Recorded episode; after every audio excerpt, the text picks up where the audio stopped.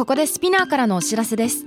SPINEAR では企業やブランドの魅力やストーリーをポッドキャストとして制作配信するお手伝いをしております。ポッドキャストを通してお客様とのタッチポイントの創出とエンゲージメントを向上させてみませんか？お問い合わせは概要欄の URL かスピナー .com のスピナーブランデッドポッドキャストからお願いします。 SPINEAR.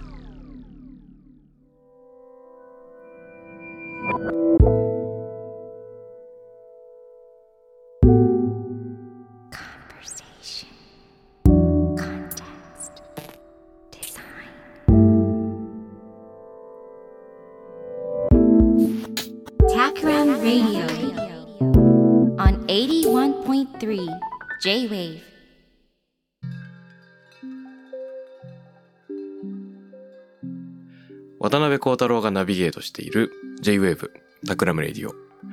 今回のゲストは先週に続いて魚の仲買人、天然食材の調達人、株式会社魚人代表の長谷川大樹さんです。今週もよろしくお願いします。よろしくお願いします。長谷川です。はい。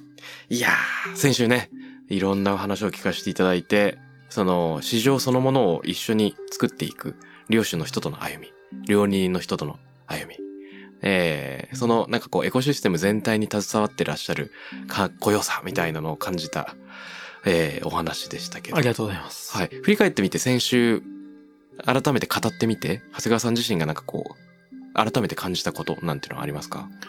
あ、魚の、うんえっと、どういうふうに買い方とかは先週お話ししたんですけど、はい。なぜ活魚を買うのかとかはあまり話さなかったんで、ちょっと話しておいた方がいいかなっていうのがちょっとありますね。はい。その僕の仕事のやり方として、活魚で買ったものは、うん。えー魚に神経締めっていう処置を施すんですね。えーそのやり方があるので、漁師さんから高く買えるし、うん。料理人さんに高く買ってもらえるっていうのがあるので、それは、まあちょっと話しといた方がいいかなっていうのはありますね。やっぱこう技術に裏打ちされた品質みたいなのは、その辺によっても支えられている。そうですね。技術というよりはもう散々いろんなやり方でやってみて、うん。自分で食べてみて、うんテクスチャーがこう、味の方向性がこう、雑味が出る出ない、えー味わいが濃くなる薄くなる。全部実験した結果、ブラッシュアップしていくもんなので、まあ年々年々やり方は変えていきますね。うんうんうん。お、そうなんだ。はい。あの締め方というよりは、はい魚の扱い全般に気を使うように、うん。年々なってきますね。ふむふむえ海水温であるとか、うん締める前の魚のすくい方、網ですくわないとかですね。僕手ですくうんですけど。その手ですくうときに魚が暴れない持ち方とかですね。そういうので少しずつ味が変わっていくんですね。やっぱり減点法っていうのはまさにそれで、ストレスを少しでも与えると、うん。味がちょっと雑くなるんですね。うん言い方で言うと、まあ雑いっていうのは何ていうんですかね。ちょっとこう磯臭いであったりとか、うんうん。そういう部分が出てしまうんで、そういうところをなるべく気を使って、ブラッシュアップしていくようにしてますね。なるほど。あの、あるインタビュー記事で長谷川さんがおっしゃってたのをウェブで読んだんですけども、はいそのかつてあんまり値段が高くついてなかったカジキマグロですか？はい。についても、その、船で神経締めを施し、内臓を取ったり、血を抜いたり、で、その水槽をこういう風に使ってっていうような、そのなんか全体のプロセスを漁師の人と一緒に、その、そうですね。試しながらっていうような。そう、あの、カジキはあまりにも大きいので、うん全長大きなもので3メーター、4メーター近くあるのかな？うん。くちばしも合わせると。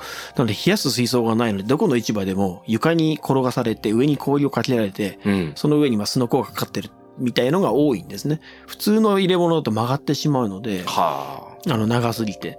なので、えっと、神奈川の長井においては、専用の入れ物を作ってもらってます。ちょっと長いカジキが入るようなあ。うん。箱ですね。うん。で、その分、カジキの値段を高くするんで、市場の収入もあるから、うん。ペイできるよねっていう話をして、それを作ってもらったことによって、えっ、と、長井のカジキはすごく評価が全国的に高くなったので、値段も、まあ倍では効かないですね。以前流通してた頃から比べると。3倍とかになっている。そうですね。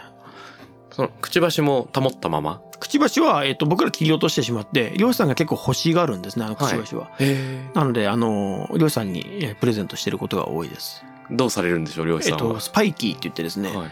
えー網の閉まってしまったところに突っ込んで、うん要はロープをほどく道具があるんですね、スパイキーっていう。船とかヨットやられてる方はよく知ってると思うんですけど、はい。それにやっぱりカジキの角っていうのがすごく使えるので、うん皆さん漁師さん結構欲しがりますね。なのでそこに定置網船とか、えー、そういうカゴ網やってる方によくプレゼントしてますね。なるほど、なるほど。でそれやっぱじりそのカジキも。僕らは、えっ、と、海の上に行けないので、漁師さんが命がけで300キロぐらいなんで、大きいやつで、過去最高が350キロだったかな。っていうカジキなんですけど、ものすごい暴れるので、それを締めるのって結構命がけなんですね。で、締めてくれたものっていうのはすごくやっぱ美味しくなるので、うん。うん。だからすごくやっぱりその、神奈川の長井でしかできないカジキの味っていうのが、その漁師さんと市場の連携と、あとまあ僕がちゃんとそれを見て買うっていうことによって成り立ってるのかなっていうのはありますね。だからその神経締めのやり方っていうよりは、その人のみんなで意識を高めていって、うん僕のところに来るときにいい状態で持ってきてもらうようにする。そこに価値を、あの、つけて僕はお金を払っていくっていうふうにしてますね。うん。それがその、締め、どうしても神経締めすると魚が美味しくなるとかってよく言われてしまうんですけど、そうではないですね。神経締めして美味しくはならないです。あの、当然、神経締めする際に暴れたら美味しくなくなるんで。で、あと、なるべく暴れないようにう、ん。速やかに脳殺をできるかうん、神経を壊せるか、血をあ適切に抜けるか。で、その、冷やす時間もしっかり決めて、塩分濃度がどのぐらいのパーセンテージで冷やすのかとか、夏場だ、夏場と冬場で冷やす氷の温度も違うので、うん。うん。それを全部計算した上で美味しい魚が出来上がっていくんで、そういうところまで、自分が食べてうん美味しくないものは流通させたくないんで、それをずっとこだわってやり方としてはやってるのが他の人とは違うから、その食べてどんだけ味に影響するかっていうのを身をもって知ってるので、あっちゃ、今日めっちゃ雑いのやっぱ暴れたからかっていうのはすごく食べるとわかるんで。なるほどですね。うん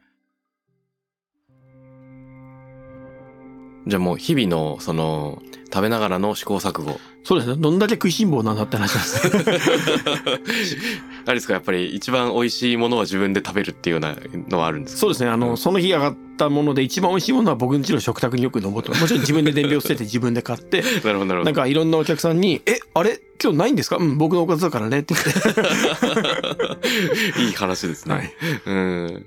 やっぱり、その、一番の目利きであるためには、良いものを知っていかなきゃいけないですからそうですね。んその、やっぱり漁師さんにも伝えてるのは、とにかく食べてくれって。うん。でなんで今日値段がつかなかったのかを考えてほしい。例えば、太ってる魚、痩せてる魚があって、全部締めて、まあ、僕が、僕らが締められないもの、えーカツオとかマグロとか、えーサワラとかですね。うんそういう船に乗んないと締められないものに関しては、昔は僕は船に乗ってたんで、うん。全部自分で締めてたんですけど、今は漁師さんに任してるんで、漁師さんが締めてくれるんですね。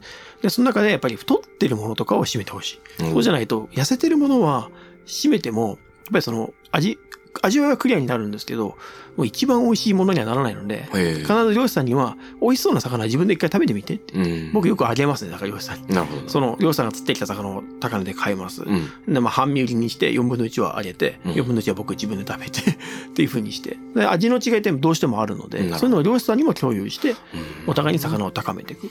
面白い。はい。はあ。あれですね。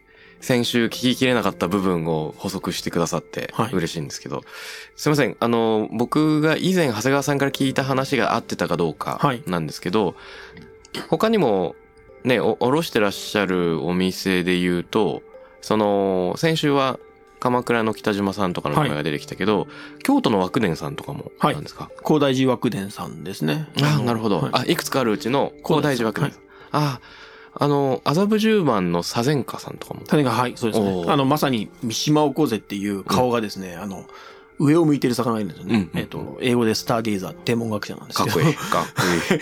ずっとその上を向いて、砂に埋まってさ、この魚を食べるっていう、めちゃくちゃブサイクって言われてますね。うんうんうんうん。なあの、すごくこう、あの、昔三島に女郎宿があって、はい。そこの三島の女郎宿はあまり綺麗な人いなかったんでうん、三島おこぜって名前になったっていうすごいひどい話が残かってるかわいそう。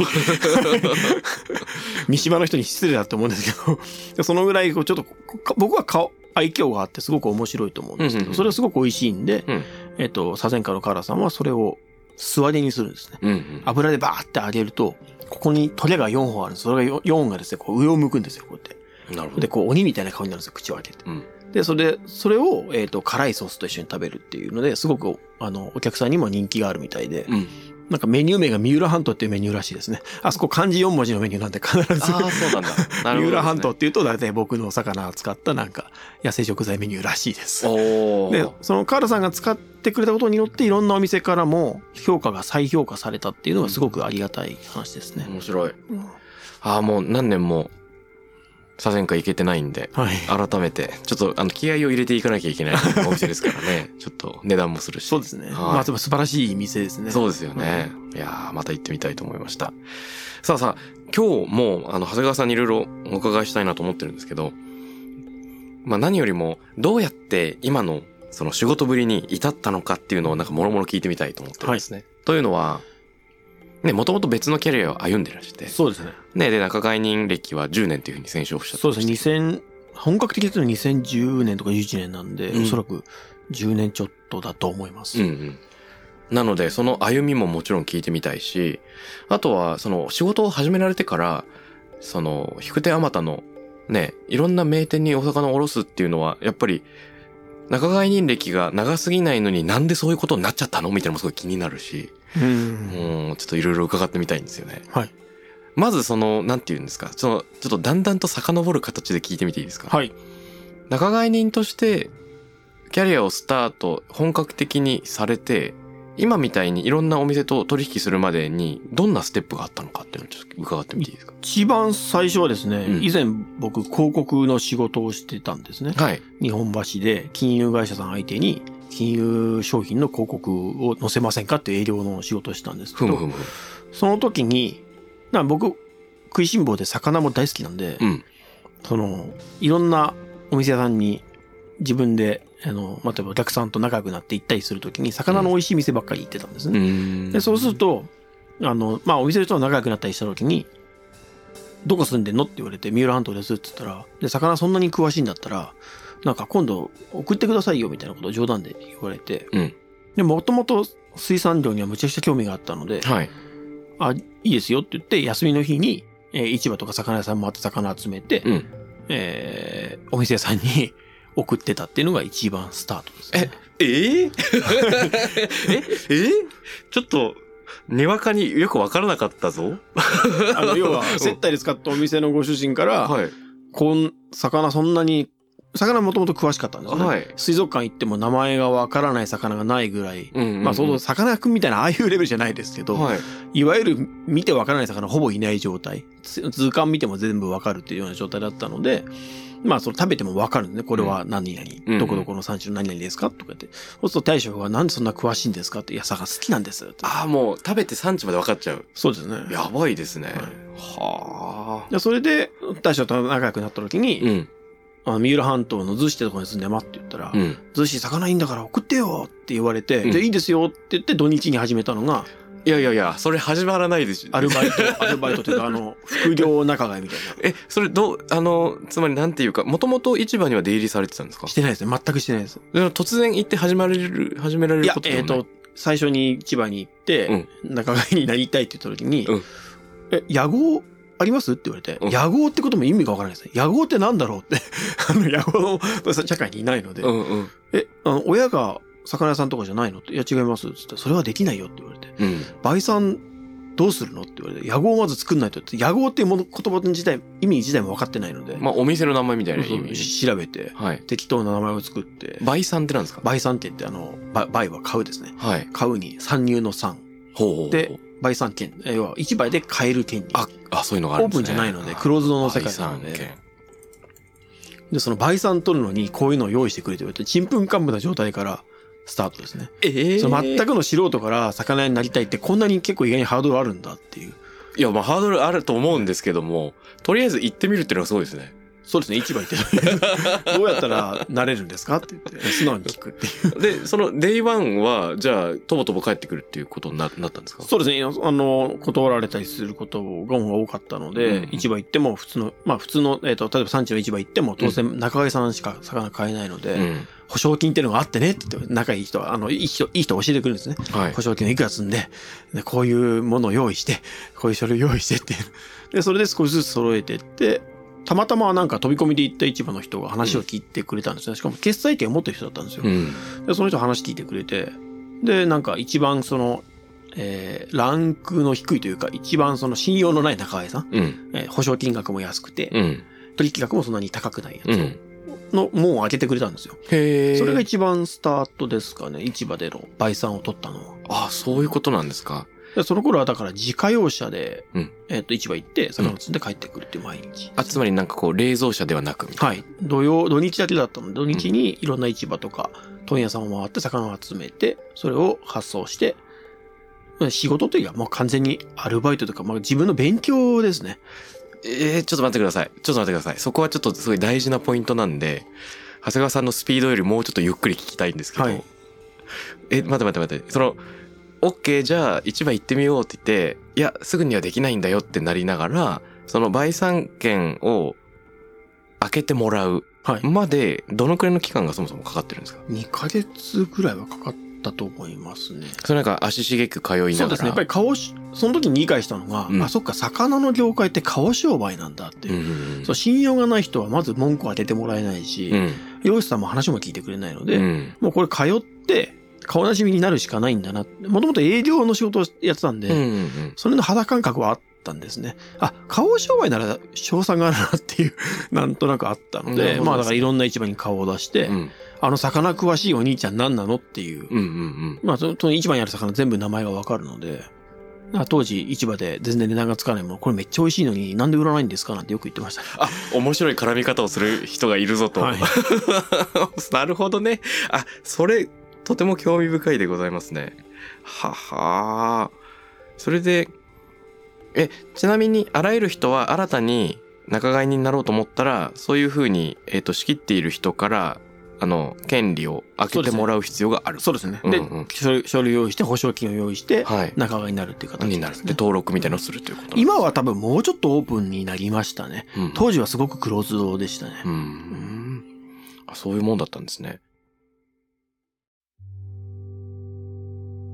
ちょっと、幼少期に巻き戻ってみたいんですけど、はいその魚好きはいつから始まったんですか？もう物心ついた時からうん生き物全般が好きだったんですね。ふむふむ。あと普通乗り物に行ったりとか、はいえっ、と、鉄道に乗り物に行くか生き物に行くからしいんですけど、僕はもう生き物一直線ですね。うんうんうん。もうあの、休みの日は朝の4時からクワガタ取り。終わったら、僕当時東村山市とこ住んでたんですけど、そこから30キロ40キロ離れた青梅とか奥多摩まで自転車で行って、えずーっと川で、あの、早とか追い川とかうなぎ追っかけ回して遊ぶ。えで、取って帰ってきて夜にそれを食べて終わるっていう。マジっすか？あ、じゃあ、当時からその、うなぎを取ったりみたいなので、魚をん自ら食べるみたいな、なんか動きがあったんですそのそのうん。食べるためにうん。何か採取をするっていうのが、その、まあ、虫取りも当然したんですけど、うん虫も当然食べてましたし、あ、そうなんだ。食欲がまず原動力ですよね。うんうんうんうんで、そのために知識を増やす。その食べられないものがたくさんあるのは毒、毒であるものとか。なるほど。で、そこに調理も自分でやってましたし、ブラックバスも釣っては食べ、釣っては食べしてましたね。どうやったら美味しくなるのかなっていうのをよくやって。と、まあ、と当時新規締めか知らないので、はい釣ったら、あの、首をですね、ゴキってこう、折るんですね。うんうんヘッドロックして折って、内臓全部外して、持って帰ってよく食べてましたね。お、美味しく食べる技はどんな形なんですか？あと、牛乳に漬け込んで、で、あの、えっと、クローブと、クローブ刺して、胡椒いっぱい振って、で、普通にムニエルですね。ああ、なるほどですね。めちゃくちゃ美味しかったです。あ、じゃあ、もう食欲と生き物への愛みたいなののそうですね。二輪で。もうずーっとだから、その、えっ、と、植物、菌類、うん。昆虫、うん。魚動物、全般、ずっと図鑑を読んで、知識を増やしてはフィールドに行って、それを実践するっていう毎日でしたね。なるほど。あの、今、山菜ですとかキノコなんかも、ね、自ら山にはい行っては、調達されてると思うんですけど、はいそれは、それもちっちゃい頃からの？そうですね。まあ、小学校時代からの生活のまんま今、おじさんになって今も同じ生活をしてる感じです。で、当時、母がうん僕が取ってきた魚とかを買ってくれてたんですね。はいはいはいで、。それがお小遣いだったんですよ。ああ、お面白い。で、今は、えっ、と、取ってきた魚とかをみんなが買ってくれるんで、僕の商売になってるんで、やってることは何一つ変わってないっていう。じゃあ家庭内仲買人だったんですね。そうです。幼少期か。ららそれも内臓とか取ってくると高くてくれるんで、はいはいはいはいはい。処理、正しい処理をして。はい。あ面白いで、まあ家で作るの僕でしたし、ずっと。あ、そうなんだ。うんあ、そうなんですね。で、今も作ってってらして。そうですね。へえ。いいなあ昨晩は何作られたんですか？昨日は、キノコをですね、花井口っていうキノコを、こと9月の前半に出るキノコなんですけど、それを初物を取ってきて、うんそれとナスを炒めて、で、そのベースを作って、それで、えっ、と、汁、濃いめの汁ですね。うんオクラたっぷり入れたところに、ナスと花井口っていうキノコ、あと白ぬめり口っていうキノコですね。うん。自己棒とか落葉と言われて全国で愛されてるキノコなんですけど、それを入れた濃いめの汁を作って、うん。あとは白米と夏野菜の炒め物に、それもキノコの自自家製のペーストですね。チチタケっていうキノコのペーストで炒めた夏野菜とうん、ご飯と味噌汁。以上ですね。タンパク質、タンパク質は、えっと、昨日は魚入れてないから、昨日は入ってないですよ。その前の日が結構肉肉、あ、肉というかカジキを食べてたんうで。ーん。なるほどですね。まあ大体魚食べてるか、キノコ食べてるか、あとジビエ食べてるか、どれかですね、家あ、では。すごい。ジビエはどこからやってくるんですか？ジビエは、えっと、愛媛の業者さんから、イノシシ1頭買ってて、それをマイナス60度の冷凍庫に入れてあるんで、時期に応じて出してくる感じですね。なくなったらまたちょうだいって言って1頭を頼むっていう。イノシシ一頭どのくらい、あの、持つっていうか、あの、どのくらいの時間をかけて食べていくんですか？僕、めちゃくちゃ食べるんで、はい。えっ、と、例えばバラが、だいたい大きいのしだと4キロぐらいなんですよね、バラが1本。4キロのバラ、下手す下手したら焼肉して、え、イノシシ1頭どんぐらい食べるかな？まあもちろんあの、欲しい人に分けてるんで、うん。僕が食べるのはももとか肩とかそっち、バラとかロース皆さん欲しがるんで、そっちに分けちゃって。僕はまあでも肩とかだったら、下手したら2食で終わったりしますね。ええ肩、肩1.9キロ2食で終わりますね。早すぎる。焼肉食べて気がついたら、まあ1キロぐらいないな。すごいすごい。いやーもう生き様が食いしん坊でかっこいいですね。なるほど。なので、もしかしたらこれ、本当は先週聞けてればよかったのかもしれないですけど、今、その仲買人でその魚を仕入れることもしつつ、山に入ってって山菜とかキノコとかをその仕入れることも、調達することもしつつ、そうですね。うん。これ両方されているっていうのが、これ生活のリズムはどういう風になってるんですか？休みの日で、魚が休みの日うんに山に入って、で、あとまたは、えっ、と、魚の仕事が、こう、潮回りで、はい。絶対ここ水揚げ少ないなったら読めるんで、ここは多分僕が一番にいなくても大丈夫だなって日を狙って山に行ってますね。なるほど、なるほど。大体その通りになるんで。すごい。んえ、あの、雨が降ってたらどうするんですか？雨は僕はもう大好きなので、うん。そのなんだろう、季節を享受するっていう風にしてるので、うん雨は最初嫌なんですね。うん入ってしまえば雨ほど気持ちいいものはなくて。僕ものすごい暑がりの汗っかきなんですね。なので雨の日はどうでもいいので、むちゃくちゃ楽ですね。シャワーみたいなもん。シャワー、ずっとシャワーいい 歩いてる間は寒くない。なるほど、なるほど。トマトは寒いですね。11月の雨とかは相当寒いですけど、うんまあまあ9月とか8月の雨は最高ですね。なるほどですね。でも雨が降った後は、その木々とか菌類が、こう、歓喜の歌を奏でるように森の中の雰囲気がむちゃくちゃこう、上がるんですね。うん。まあ、それを感じれるんで、雨の日は大好きですね。えー森の歓喜は、どんな、どんなオーラが漂うんですか、そこなんだろうな、こう、今、ちょうど日照りなんで、はい。カラカラで、もうちょっとしんどいよね、暑くてっていう、まあ、人間と同じ感覚ですね。で、雨がひとたび降ると、もう、まず、えっ、と、木々の緑の色が、うんものすごいビビッドになりますね。うん。黄緑が、よりこう、黄色が強い、光り輝くような黄緑。もちろん雨の水滴のせいももちろんあるんですけど、うんうんうんで、木も、あの、葉っぱも全部こう、ピーンと伸びますし、であと、キノコ、菌類ですね。菌類がブワーってこう、地上に生えて、動物たちも急に姿をブワーって見せますし、なるほど。なんか森全部が、ようやく雨降ったよやったぜみたいな、そんな感じを、日照りの後の雨の後っていうのはすごくそれを感じますね。うん。あとその動物たちとも、雨の日の方が遭遇しやすいんですね。お互いに匂いも気配もわからないので、うん。熊なんかもわりかしすぐ近くまで来たりするので、あそうですか。そういう意味では、そのなんかより自然の中に溶け込めるのが雨の日ですね。晴れの日よりも、晴れの日ももちろん大好きなんですけど、はい。雨の日は雨の日で行ったらすごく良かったなっていう日が多いですね。あと、キノコが綺麗ですね。キノコが綺麗。すごく綺麗。キノコが綺麗ってどういう状況なんですか？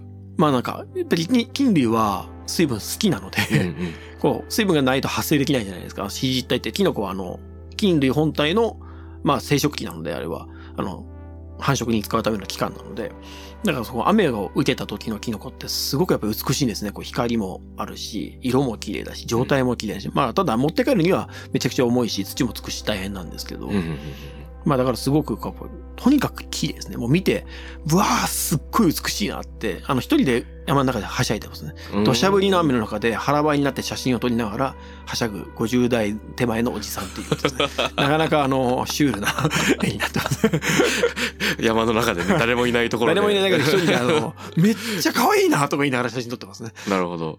あの、10月に入りましたけど、今の時期はい、いつもはどんなものがある？今はもう舞茸こうだけですね。あの、まあもちろん市場利用価値もすごいですよ。あと、大きいので、うん。取った感も最終欲満たされる、うん。食べてむちゃくちゃ美味しい、姿形も美しい、行ってる森もすごくこう気持ちのいい森が多くなるんで、すごくこの時期は楽しい季節ですね。うんまあ、まあ、キノコって意外になんかみんな秋のイメージあると思うんですけど、はい実は年がら年中あるもんなんで、春、夏、秋冬、それぞれの季節のキノコが、そうなんですね。キノコが山菜、山菜もそうですね。皆さん春のイメージなんですけど、春、夏、秋、冬、すべてにいろんな山菜があるので、うん。それを山の中であの料理にしようとか、今日はこのご飯にしようって思いながら集めてくるのが、まあ、休みの日というか、仕事なのか休みなのかっていう、そういう日ですね。もう仕事と遊びはほぼ完全一致って感じですか？僕そうです。魚もうん。仕事としてやってるっていうよりは、うん。もう、うわ、こんないい魚があったんだ、楽しいなっていうことの方が先行してるんで、うん。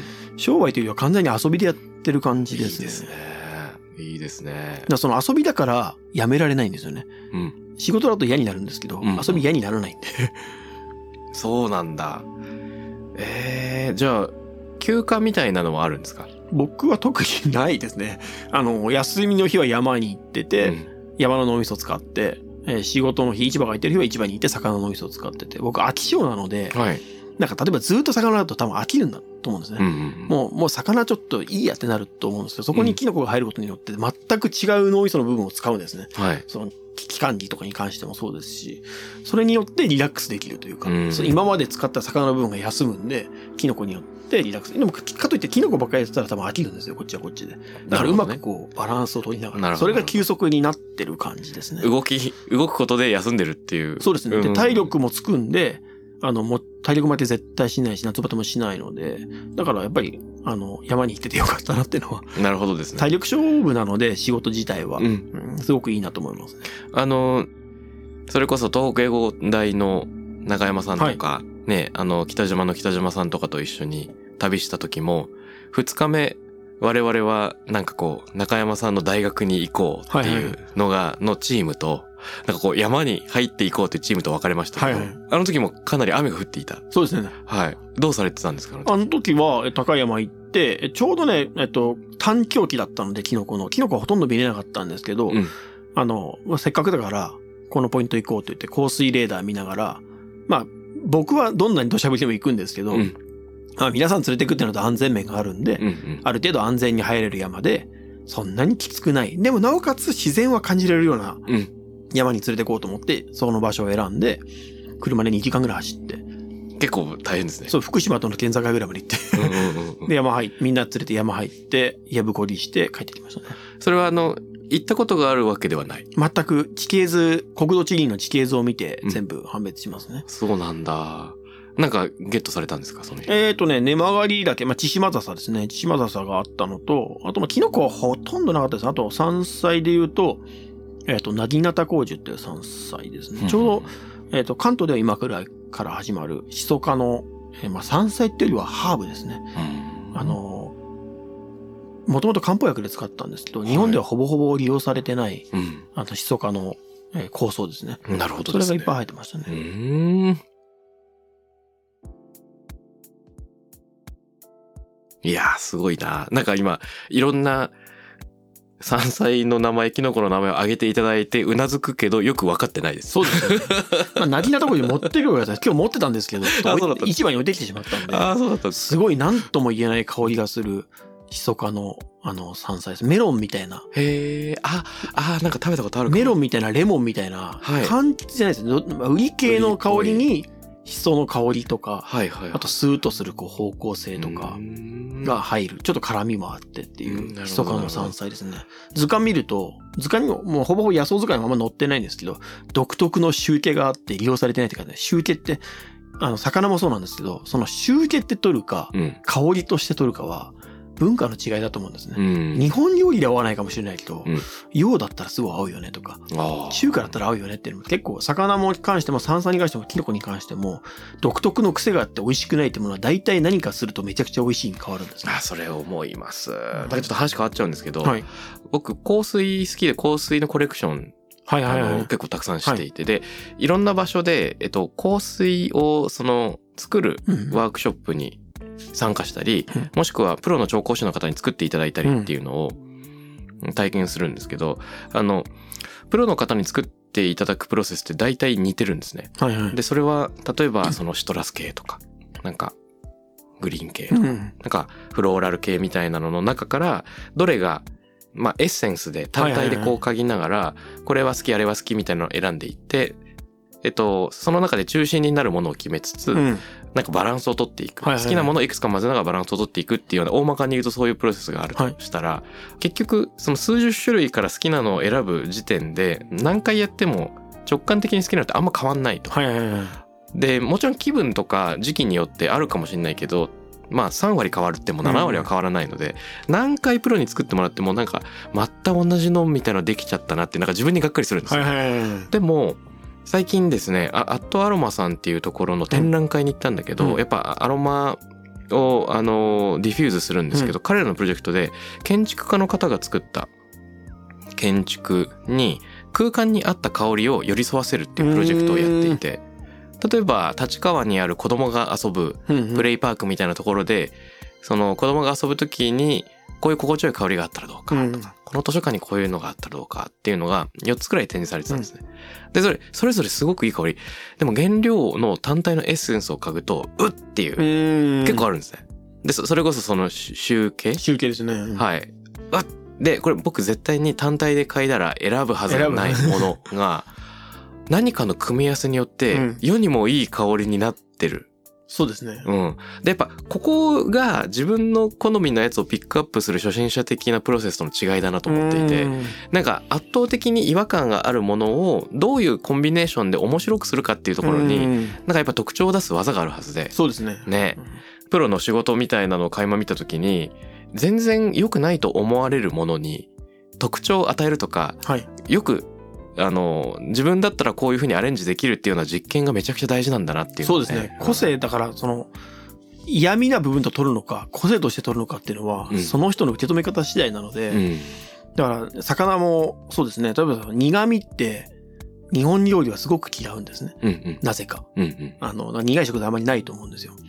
でも、なぜか、キノコの世界においては、あの、苦くて評価されてるものもあれば、うん苦いから評価されないものもあるんですね。ほうほうそれは多分ぶ、あの、それまで知らなかった文化の違いと苦味の方向性の違いだと思うので、うんそういうのも踏み込んで自分で調理しながら調整していきますね。で、その山菜とか、えっ、と、葉っぱか、えー、香草系も、うんまず毒性がないかどうかを自分で徹底的に徹底的に調べるのと、うんアレルゲンにならないかどうか。うん。あと、その、抗気成分っていうのですね。まあ、あの、その植物を構成している抗気の成分っていうのを全部踏み込んで、そこにどんな効能があるのかまで踏み込んだ上で、自分で採取しますね。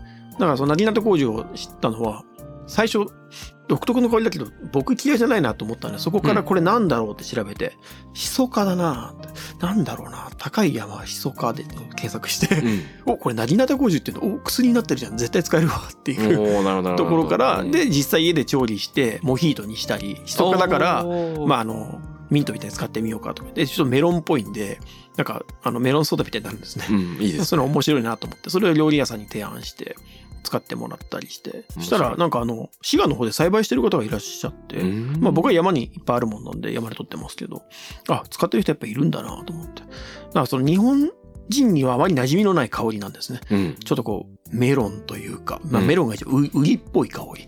だからみんな敬遠して周期って言うけど、料理としてはめこんな面白いもんないなと思って。で、実際みんなもうあの、ハーブ系も割かし使い尽くしてる感があるので、そこに野生食材のそういう香気とかが入ると、うん料理がすごく面白くなるか、こう、ビビットになるんですね。クリアに。うんそれをみんなシェフたちは面白がってくれるんで、僕もそれを一緒に面白がってるっていう感じですかね。面白い。ちなみに、あの、魚との組み合わせみたいなのも、お思い浮かんでくるんですか？そうですね。あの、この香りだったらこの味だし、この、えっ、と、まあ、トップと、えっ、と、ミドルと後味、全部判別した上で、これだったら、こういう使い方だよねとか、比例によってどう変わるかとか、繊維質がどう変わるかっていうのも、うん。全部家である程度実験をしてますね。うん。いやー、面白い。あの、キャリアの話を聞いているつもりが完全に今、あの、先週は海、今週は山みたいな感じで、あの、なってますけれども、ちょっとまた戻ってきたいんですが、えーその広告代理店の営業時は代みたいなのところから、えっと、次第に、最初は、小規模に始められたってことだったんですけど、そうですねつまりそこ、今一度聞きたいのが、あ2ヶ月くらい通いながらなんとか、えー、倍産権はい。獲得。でも、なんと言うんでしょうか。あの、始めた時って仕事の勝手がまだ身につききってないじゃないですか。どうやって、いや、先輩方に頭下げて教えてくださいって言いました。うんあの、市場にいろんな魚屋さんがいるんで、こういう理由で魚屋になりたいんだけど、どうしたらいいですかっていうのを全部聞いてましたね。で、やっぱりおじいちゃんたちが結構可愛がってくれて、うんうん。基本みんな年齢層高いので、市場は。で、それでいろいろ教えてもらって、今がある。魚のさばき方も我流だったので、はい。こういう風にやるんだよとか、うんうん、こういうのやっちゃダメだよとか、いろいろ教えてもらいました。はあ。あの、ね、市場で忙しそうにされてると思うんですけど、はい。どういうふうに、あの、コミュニケーション取るんですか？えっ、と、まあなんかあの、みんな、なんかタバコ休憩とか、はいはいはい。コーヒー休憩とかするんで、うんそこに行って、一緒に混ざりながら話聞いてて、あそれって教えてもらえませんかって言って、あもう普通に言えば、あの、教えて、当然忙しい人教えてくれないですって教えてくれる人もいるので、だからやっぱり人に対してぶつかることを避けなかったから良かったかなって思いますね。うん最初にお店に納品した時のことって覚えてらっしゃいます？最初にお店に納品したの、そうですね、赤座エビっていうエビでしたね。あの、今、ものすごい高いエビですね。多分、日本で一番高いエビだと思いますけど、当時まだ安かったので、それがあるっていうことを聞いたシェフから、なんとか手に入らないかって言われて、うん縁があってたまたま扱ってる人がいたので、うんそこから買わしてもらって、送ったのが一番最初ですね。うん当時はそんな高くなかったですね。キロ1万円もいかなかったですね。今はキロ3万ぐらいしますけどね。すごい。変わっていくんですね。あの、かつて高級だったものが今はもっと求めやすいっていうものもあるんですか？あ、いますね。まあそのもう、も、もっと長いスパンでいくとそうですけど、サワラとかは昔超高級だったのが、うん今はまあそこそこの高級量。う。うんん。まあマダイも超高、超超高級量だったのが今は高級量ぐらい。で、逆にさっきさっき言ったブダイみたいなうん。ものは、あの、僕が基本的に買い付けを入れるので、欲しい人はそれより上の値段を入れなきゃいけないんで、競争が起きて、うん値段がだんだん上がっていくっていう流れにはなってますね。うんその相模屋に関してはですね。ううんんでも、聞いてると僕がいない市場でも値段上がってきてるんで、あのーそういう流れなんだと思いますね。その魚が少なくなってるんで、最終的にいろんな魚にみんな手を出すようになって、そのが少し広がってきたっていう。うんうんうんでも魚が少ないっていうのは、もっとちゃんと考えなきゃいけないなっていうのは思いますね。昔は本当に溢れるほどあったんで、うんそういう魚に価値がつかなかったけど、今はメインの魚がないので、うん。そういう魚に価値がついてきてるっていう部分もあるんですよね。うん。うんじゃあ、単に流行りしたりだけでない、やっぱり生態系の変化みたいなのそうですね。それはすごく感じますね。10年、まあ、仲買になって10年ちょいですけど、10年で海相当変わりましたので、うん。うん。まあ、ブリ、サバ、アジが減りましたよね。代わりに増えたのは畑、まあ、温暖化ですね、いわゆる。うん海水温感覚的には2度から3度上がってますので、うん。相模湾でこんな魚取れてたっけなっていうものが。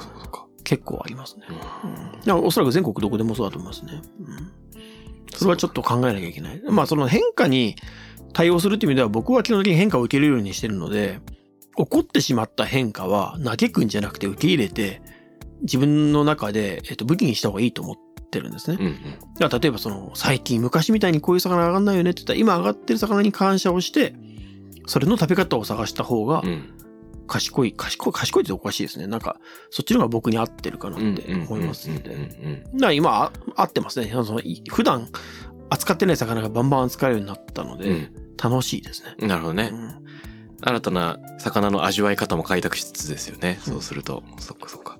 あの、で、仲買人として、最初は、あの、弟子入りしながら進んでいって、はい。ですよね。で、その今のように、いろんなお店の人とやり取りをするまでに、いろんなステップがあったと思うんですけど、飛び何か込み営業してましたね。あ、そうなんだ。はい。あの、当時デミオっていう車乗ってたんですけど、はい。えっ、と、伊豆半島で買い付けた金目を銀座に運んで、うん。えー銀座8丁目の裏に車止めてバカンって開けて、うんお店1軒ずつ訪問して、魚見てほしいんですけどって言いながら営業してました。え、じゃあもう、なん、あらゆる店にっていう感じですか？そうですね。まあ、なよくわからないんで、僕もお店、うんうんあの、パッと見て、暇そうにしてる大将に声かけて、それ、あのーやっぱりここでもあれですね、あの、元々の営業魂というか、そうですね。飛び込んでいくはい姿勢が。だからそれはすごく良かった。営業やってて良かったなと。その、断られるの当たり前なので営業は。うんうんだから断られるの別に怖くもなかったし、逆に、その魚を見てもらえるんで、物が良ければ興味は持ってもらえるあとは値段だけの話になるんで、うん。こんな楽な仕事ないなって思いましたね。へー要はし、物がいいのは分かったと。じゃあいくらなんだってところからのスタートじゃないですか。あ、そこその物がどうなんだっていうところから普通は営業がスタートするんですけど、うんなるほど、なるほど。その共通の価値観があるので、うんこの魚はいい魚であるっていう、だそこはすごい楽だったですね。だから銀座の飛び込みは結構面白かったし、やりがいもありましたね。そこでまあ、い一軒に使ってもらえれば、当然ビルの中に何軒か入ってるんで、うんそこでみんな他の大将も紹介してあげるよ、みたいな。あ、そうなんだ。あ、めっちゃいいですね。へえ。じゃあそういうところとのつながりは今も続いてるんですか？今は、今繋がってるところもいくつかはありますね。当時とはまたお客さんも変わったり、うん店が移転したりっていうのもあるとは思うんですけど、いくつかは今でもお付き合いをさせてもらってますね。最初の頃に、いいね、いい魚だねって言って取引を開始してくれる大将、どんな人たちっていうかなんか共通するところってあるんですか？まあ食材にやっぱり好奇心持ってる方ですね。うんあの、わかんない人には多分、魚の魅力とか、まあその山菜の魅力とかって伝わんない。伝わんないというか、その物差しがない人にはうん。伝わらないんじゃないですか。伝えようがないので、同じ物差しを持っている人に会うと、それがちゃんと共通言語として伝わるので、だから今でもうちのお客さんたちは、どの魚が欲しいとかじゃなくて、あの、こういう味の肉質の魚が欲しいっていう人が多いですよね。ね食材に対しての造形が深いというか、好奇心が旺盛な方が多いですね。今でもそれは変わらないですね。うん面白い面白いうん。こういうのを食べてみたいんだけどっていうのをなんか大喜利じゃないけど、そうですね。はい。うん種類指定せずに。はい。そうすると僕もじゃあ知識の中でこういうのいいんじゃないですかって。銀座のお寿司屋さんに、あの、エイを持ってったりとかしてましたね。ほうほうほうほうほあの、エイってこ、銀座の寿司屋さんにエイ持ってくるのが長谷川くんぐらいだよってよく言われてましたね。う。それなんか、食べ方みたいなのはおすすめがあるんですか？あの当時はだから、エイをあの、ユッケにしたりとか、うん。あの、もちろん焼き物も美味しいし、だってエイヒレ皆さん食べるのに、うん。サメ、エイヒレとかフカヒレは皆さん食べるわけですよ。高級食材として。うん。なのに本体は誰も食べ物として認知してないっていう、このギャップって面白いなと思ったんですよ。面白い。だから、そのギャップ埋めるのはそんなに難しくないはずなんですよ。この、トンネルが繋がってるか繋がってないかなんで、ずれた次元にあるけど、もともと繋がったトンネル繋ぐだけなので、うん。僕にとってはそんなに難しい作業ではなかったですね。で、それシェフが分かってもらえれば、あ、美味しいねって言って、うんで、お客さんも喜んで、この間お客さんに出したらびっくりしたけどめっちゃ喜んでたよって言われれば、あ僕もやりがいあるなって思うし、漁師さんに、売れるんで頼むから売ってくださいってよく言ってました。なるほどですね。僕は売れるんで、あの、ただでくれるんじゃなくて売ってくれって言ってました。そこがかっこいいですね。ちゃんと値段をつけて、適適正価格でっていうのを常に考えてらっしゃるんですね。うん飛び込み営業されてから、その噂が広まっていくっていうことだったんでしょうか？そうですね。うん口コミが多かったと思います。うん、それを聞いた他の店から、うん。なんか連絡が来たりとかですね。そっかそっか。で、だんだんと今のスタイルに至っていらっしゃるんですね。そうですね。で、いろんな料理人さんと付き合いにつれて、自分も料理をもっと勉強しなきゃなと思って、なのでイタリアンとかやってみたり、フレンチやって、家でいろいろやってみたりとかして、うん。で、まあその、下手くそなりに、だんだんだんだん味の構成とか覚えていくじゃないですか。うんそうすると、シェフとの会話もだんだん弾むようになってくるんで、より魚に自分も深く向き合うようになるんで。うん、なるほど、なるほど。いいですね。海の仕事、山の仕事、うんそれがいずれも遊びのようでもあるっていうのは本当に聞いていて羨ましいなと。はい。日々のその楽しみから、切り替えから、あらゆるものが一致していることの、まあ体も動かすし、感覚器も使うし。そうですね。季節をなんかこう、感じれるのがすごくいいですね。そのうん山も海も。季節に追われる、食材に追われる感じですね。なるほどね。やっぱりもうこの食材来ちゃったってことは、もう初夏かとか。あ、食材ファーストの暦そうなんですよ。は後からついてくるというか。もう初夏だってことは、あと2週間後にこれかって。なるほどやばい。めちゃくちゃ煽られるなって。食材にいつも煽られてますね。面白い。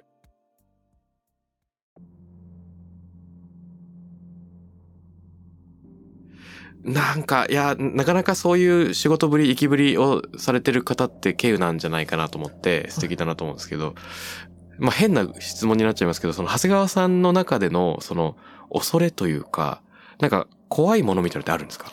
怖いもの。怖いものは、山の中だと、まあ山も海もそうなんですけど、うん。漁師さんも、えっと、山で山菜取ったり、えっと、鉄砲撃ちやってる人ですね。皆さん多分、命に向き合ってるんで、うん。死生観がちょっと独特だと思うんですね。だから死については怖くはないですね。うん。おなんだろう、怖くないけど、生と死は同じものなので、うん山の中でその獣が僕、崖から落ちる瞬間とか見たことあるんですね。あ、お鹿が歩いてるのがまたヒュンと怒って、そのまま死んじゃうんですね。あ、こんなに簡単に命なくなるんだって。でも、だから、その生きてることに対して、すごいみんな紳士だし、美しいというか、動物も植物も、えー、菌類も全て美しいんですけど、だから、なんだろうな、怖いことっていうのは特にないですね。森の中で迷うこともほぼほぼないし、地形を全部把握してるので、うん。その、地図で行くわけじゃないですね。地形図で行くので、熊に襲われることも1回2回ありますけど、まあその、よく知ってるんで熊がどういうものかも、うん。完全に噛まれたりすることはないですし、うん。恐れってなんだろうな恐れは特にないです。ね。いや怖いものは。だから本当に、例えばその、目の前に体長で言うと、まあ、体重で言うと80キロか100キロぐらいの熊が仁王立ちにしてて、こっちをガン見していると。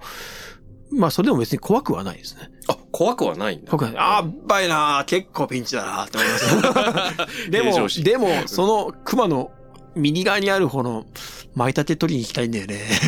どうやったら熊が去ってくれるかなってのを考えてます。熊から逃げることより舞茸の方が大事。そうですね。その右側行くとさ、舞茸あるからちょっとどいてくんないかな。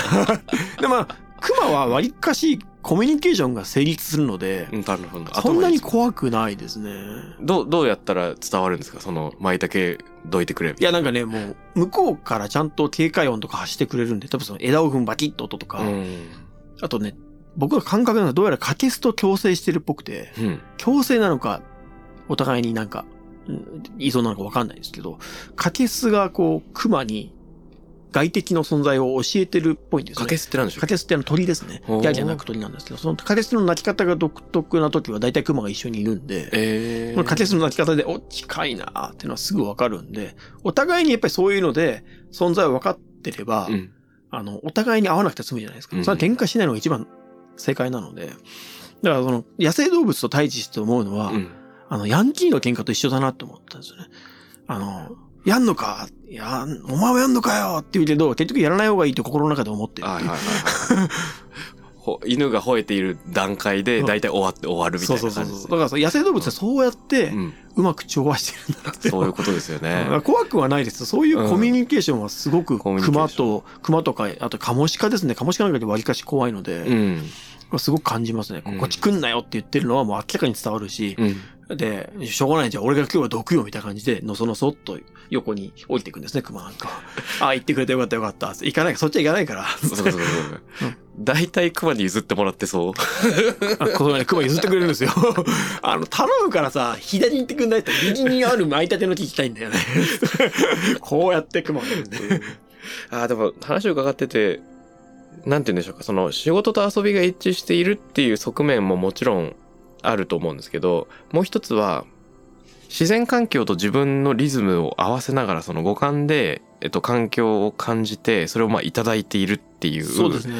体感の部分と、はい。あとそれをちゃんと経済システムの中で働きかけながら、マーケットそのものを作っているっていう部分がはい。両立してるっていうのも、やっぱ長谷川さんの一個の魅力なのあ、かなと、そうですね。あの割かし体感だけの人の方が多い感覚はあるんで、僕たまたま、あの、証券が近い地域に住んでるんで、そういうふうあと昔経済の仕事とかをしていたので、その金融関係のお客さんとやり取りをしていて、株価であるとか、経済的なマーケットがどういうふうに動くか、人の心理で動くっていうのもよく分かったので、それでうまくアジャストできているのが今の状態なのかなって思います。そのバイリンガル、だから海と山のバイリンガルと思ってたけど、なんかこう、自然と市場のバイリンガルでもあるんだなっていうのが僕の今日の勝手な気づきです。はい。なんかあの、やっぱり自然のことって人の思い通りにならないので、うん。思い通りにならないのが当たり前って考えを持つとすごく楽なんですね。うん。例えばどこどこに行きたい。えー台風が来ました。しょうがない。じゃあ台風が来たら台風が来た時のことをしよなるほど、なるほど。う。その代わり、めちゃくちゃ計画立てるのが苦手なんですよ、僕。計画を立てても、自然には勝てないって思ってるから、計画を立てることがストレスになっちゃってるんですよね。うんだからすごく計画立てるのが苦手です。刹那的な、あの、臨機応変にはできるんですけど。その季節に合わせた、そうですねね。メリット、デメリットだなって、うん人間社会からどんどん離れていく感じがして、うんうちの奥さんにいつも諌められますね。ももうちょっと人に対して、人間社会に対してアジャストしてくんない？みたいな。いや、もうすごいされてると思いますけどね。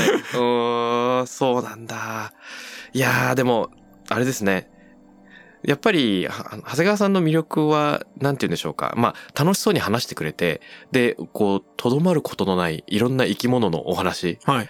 です。しかもその、お、美味しそうに喋るっていうね。まあ、美味しいが一番ですね。そうそれ一番もう熊とか見てても、いやー、あそこ美味しいよな、どうすか？とか。熊を食べることを考えて。食べたこともあるので、うんもう今はもちろん熊保護動物なので、はい。あの、もう僕は生生態系の中の一部でちゃんと全うしてほしいって思いますけど、うんうんうん今、熊、あ、肉付き良くなってきたな、だいぶ水菜のどんぐり食べたのかな、とか。食ベースですね、基本ね。なるほど。いやー。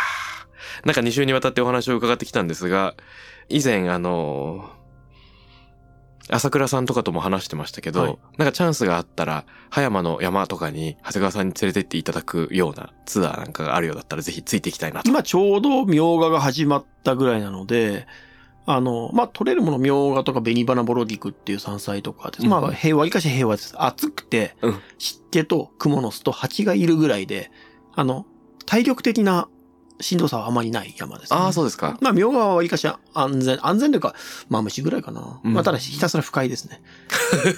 もう湿気120%のところに行くので。うんやばいですね。はいい、やー、それもぜひ企画したいと思います。ご一緒させていただけたら嬉しいです。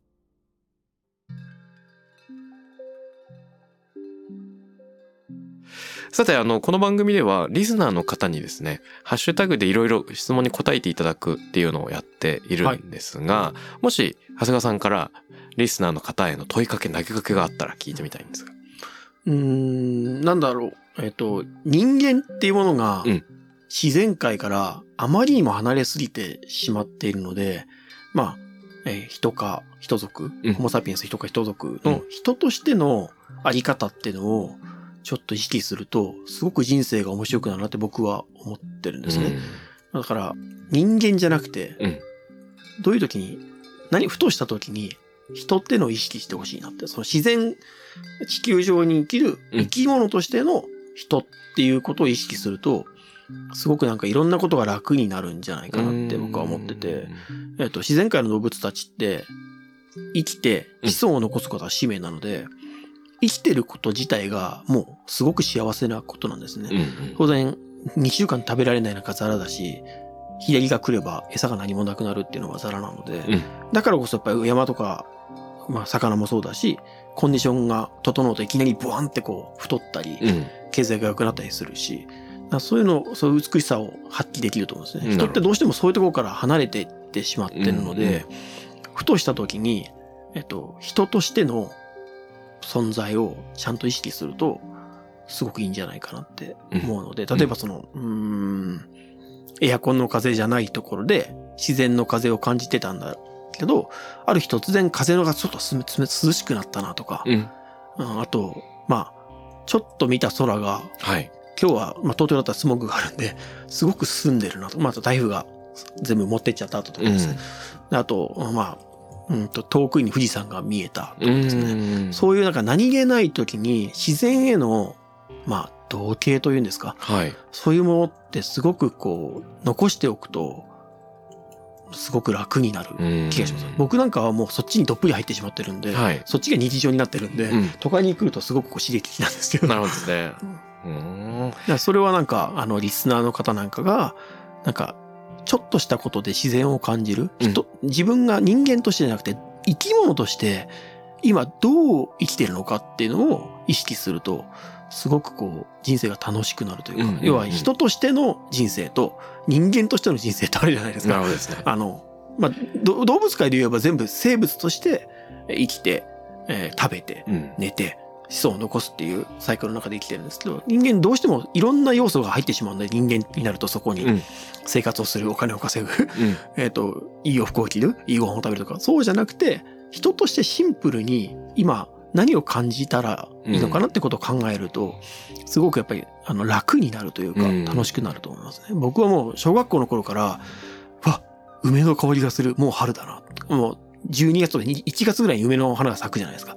もう春だなって思うし、こう、えー4月が終わって雨が降り始めると、もう梅雨かって、なんか海、あの、土の匂いがちょっと酸っぱく感じるなとか言って、うんそれがすごく楽しかった記憶があるんですね。うん今でも楽しいし、うんうん。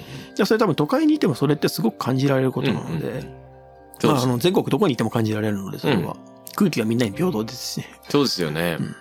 なるほど。じゃあ生物としての自分を自覚する瞬間。そうですねはいはい。だからもちろん人間としてのパーソナリティは大事にしつつ、うん。生物としてのパーソナリティはうん。どんなもんなったんだろうっていう、フィジカルが強いとか、はいはいフィジカルが弱いとか、いろいろあると思うんですけど、うんそうするともっとシンプルになるんで考えが、いろんな悩みから解放される気がします。うんうんうんうんうん。じゃあ、あれですね。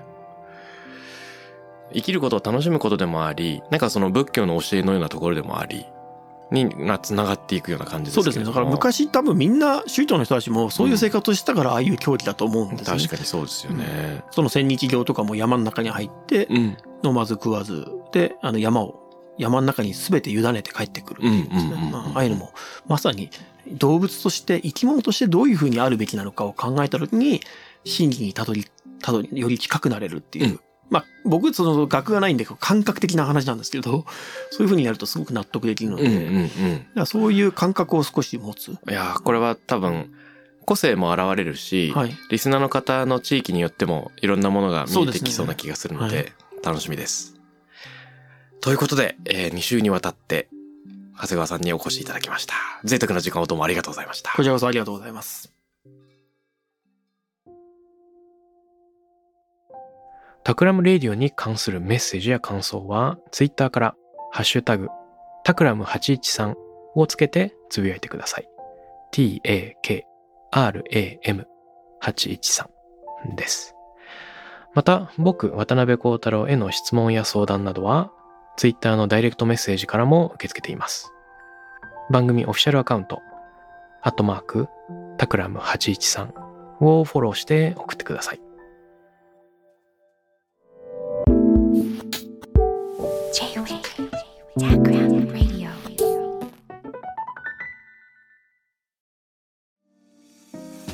ここで SPINEAR からのお知らせです。現在さまざまな企業の Branded Podcast を制作している SPINEAR では自社開発したポッドキャスト管理システム Sonicbowl を用いたオリジナルのアンケートを実施しています。リスナーの属性データを可視化することで御社のニーズに合わせたコンテンツ制作が可能になります。 SPINEAR ホームページ内のコンタクトよりまずはお問い合わせください。